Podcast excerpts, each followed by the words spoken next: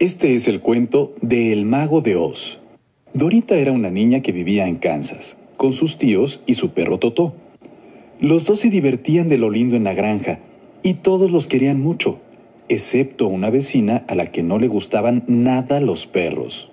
Un día la niña escuchó que querían atrapar a su perrito y quiso huir. ¡Corre, Toto! ¡Vámonos de aquí! Pero en ese momento se acercaba un tornado y al salir corriendo la niña tropezó y se golpeó en la cabeza. La casa salió volando y los tíos vieron desaparecer en el cielo a Dorita y su perro. Viajaron sobre una nube mientras las tejas y las ventanas salían despedidas por todos lados.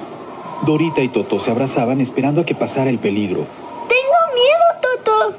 Cuando la tormenta terminó, Dorita y Toto aterrizaron en un lugar muy extraño. Era un lugar hermoso y con un camino de ladrillos amarillos que se veía hasta el horizonte. Ellos no sabían qué hacer, así que se pusieron a andar por ese camino amarillo. Al avanzar, se cruzaron con personajes sorprendentes que poco a poco se fueron haciendo sus amigos. El primero de ellos era un espantapájaros, que lo que más deseaba era un cerebro. El segundo era un hombre de hojalata, y lo que más deseaba era un corazón. Más adelante de entre la maleza salió un león, rugiendo débilmente, y se asustó con los ladridos de Totó. Él quería ser valiente. Los cinco decidieron continuar juntos la travesía.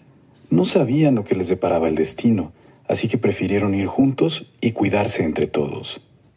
Cuando menos lo esperaban, una luz cegadora bajó del cielo. No sabían qué era, estaban un poco asustados, hasta que se dieron cuenta que era un hada. El hada sonrió y Dorita no dudó ni por un instante en acercarse a ella y pedirle lo que más deseaba. Hada buena, queremos volver a casa, por favor. Y así cada uno de ellos le iban diciendo al hada qué es lo que querían. Yo quiero un cerebro. Yo quiero un corazón. Yo, yo quiero ser valiente. Y el hada les respondió. Para que sus deseos se hagan realidad, busquen al mago de Oz. Él es el único que puede ayudarlos. Sigan siempre el camino amarillo. Todos continuaron caminando por ese camino amarillo tal como se los dijo el hada. Caminaron y caminaron durante horas.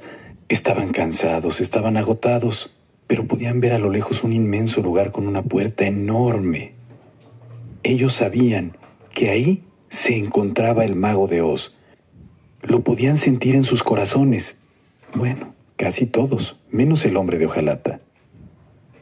Con un poco de miedo, se acercaron y llamaron a la puerta.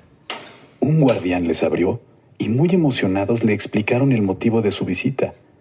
Los dejaron pasar para poder hablar con el gran mago de Oz. Ya estaban dentro del mundo de Oz.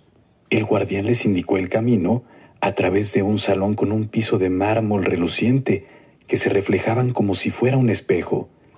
Caminaron un poco, abrieron una puerta y ahí estaba el gran mago de Oz, frente a ellos, dispuesto a escucharlos para que le contaran por qué habían ido ante su presencia. Cada uno de ellos le explicó qué es lo que más deseaban. El mago los escuchó a todos con atención.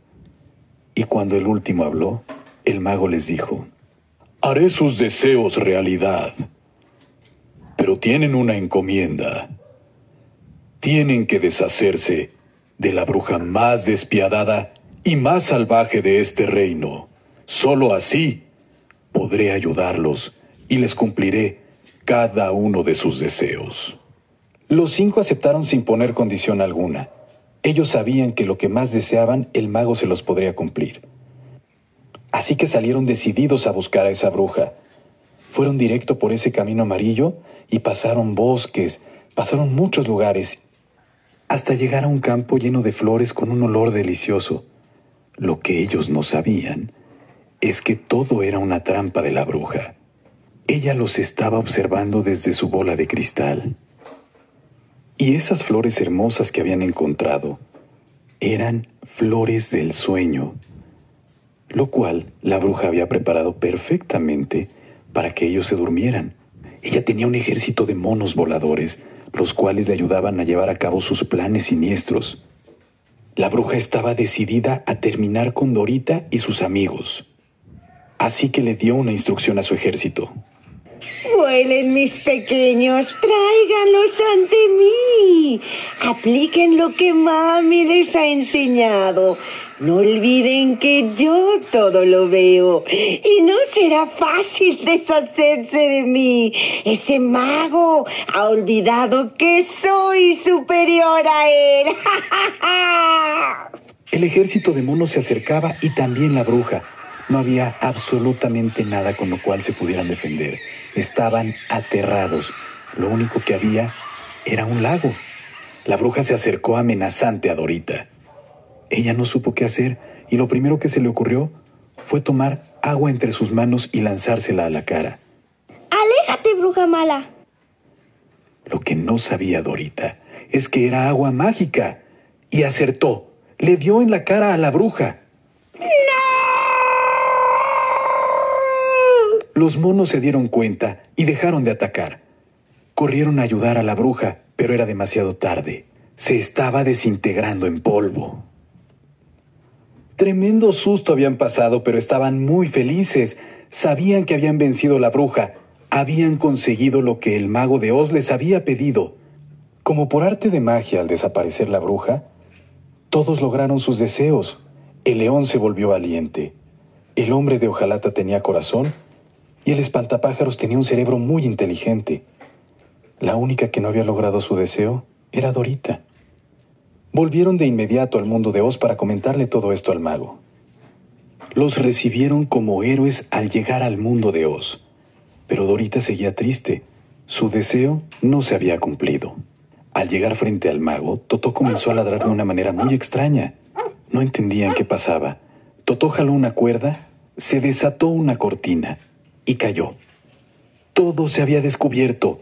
No era más que un truco. El gran mago de Oz no era más que un anciano, cansado y aburrido de engañar a todos durante años con sus trucos de magia, haciéndose pasar como el hechicero más poderoso. El hombre llevaba ahí muchos años, pero ya quería marcharse, ya no quería más el título del mago de Oz. Para ello había creado un globo mágico. Dorita decidió irse con él, durante la peligrosa travesía en globo, su perro se cayó y Dorita saltó tras él para salvarle.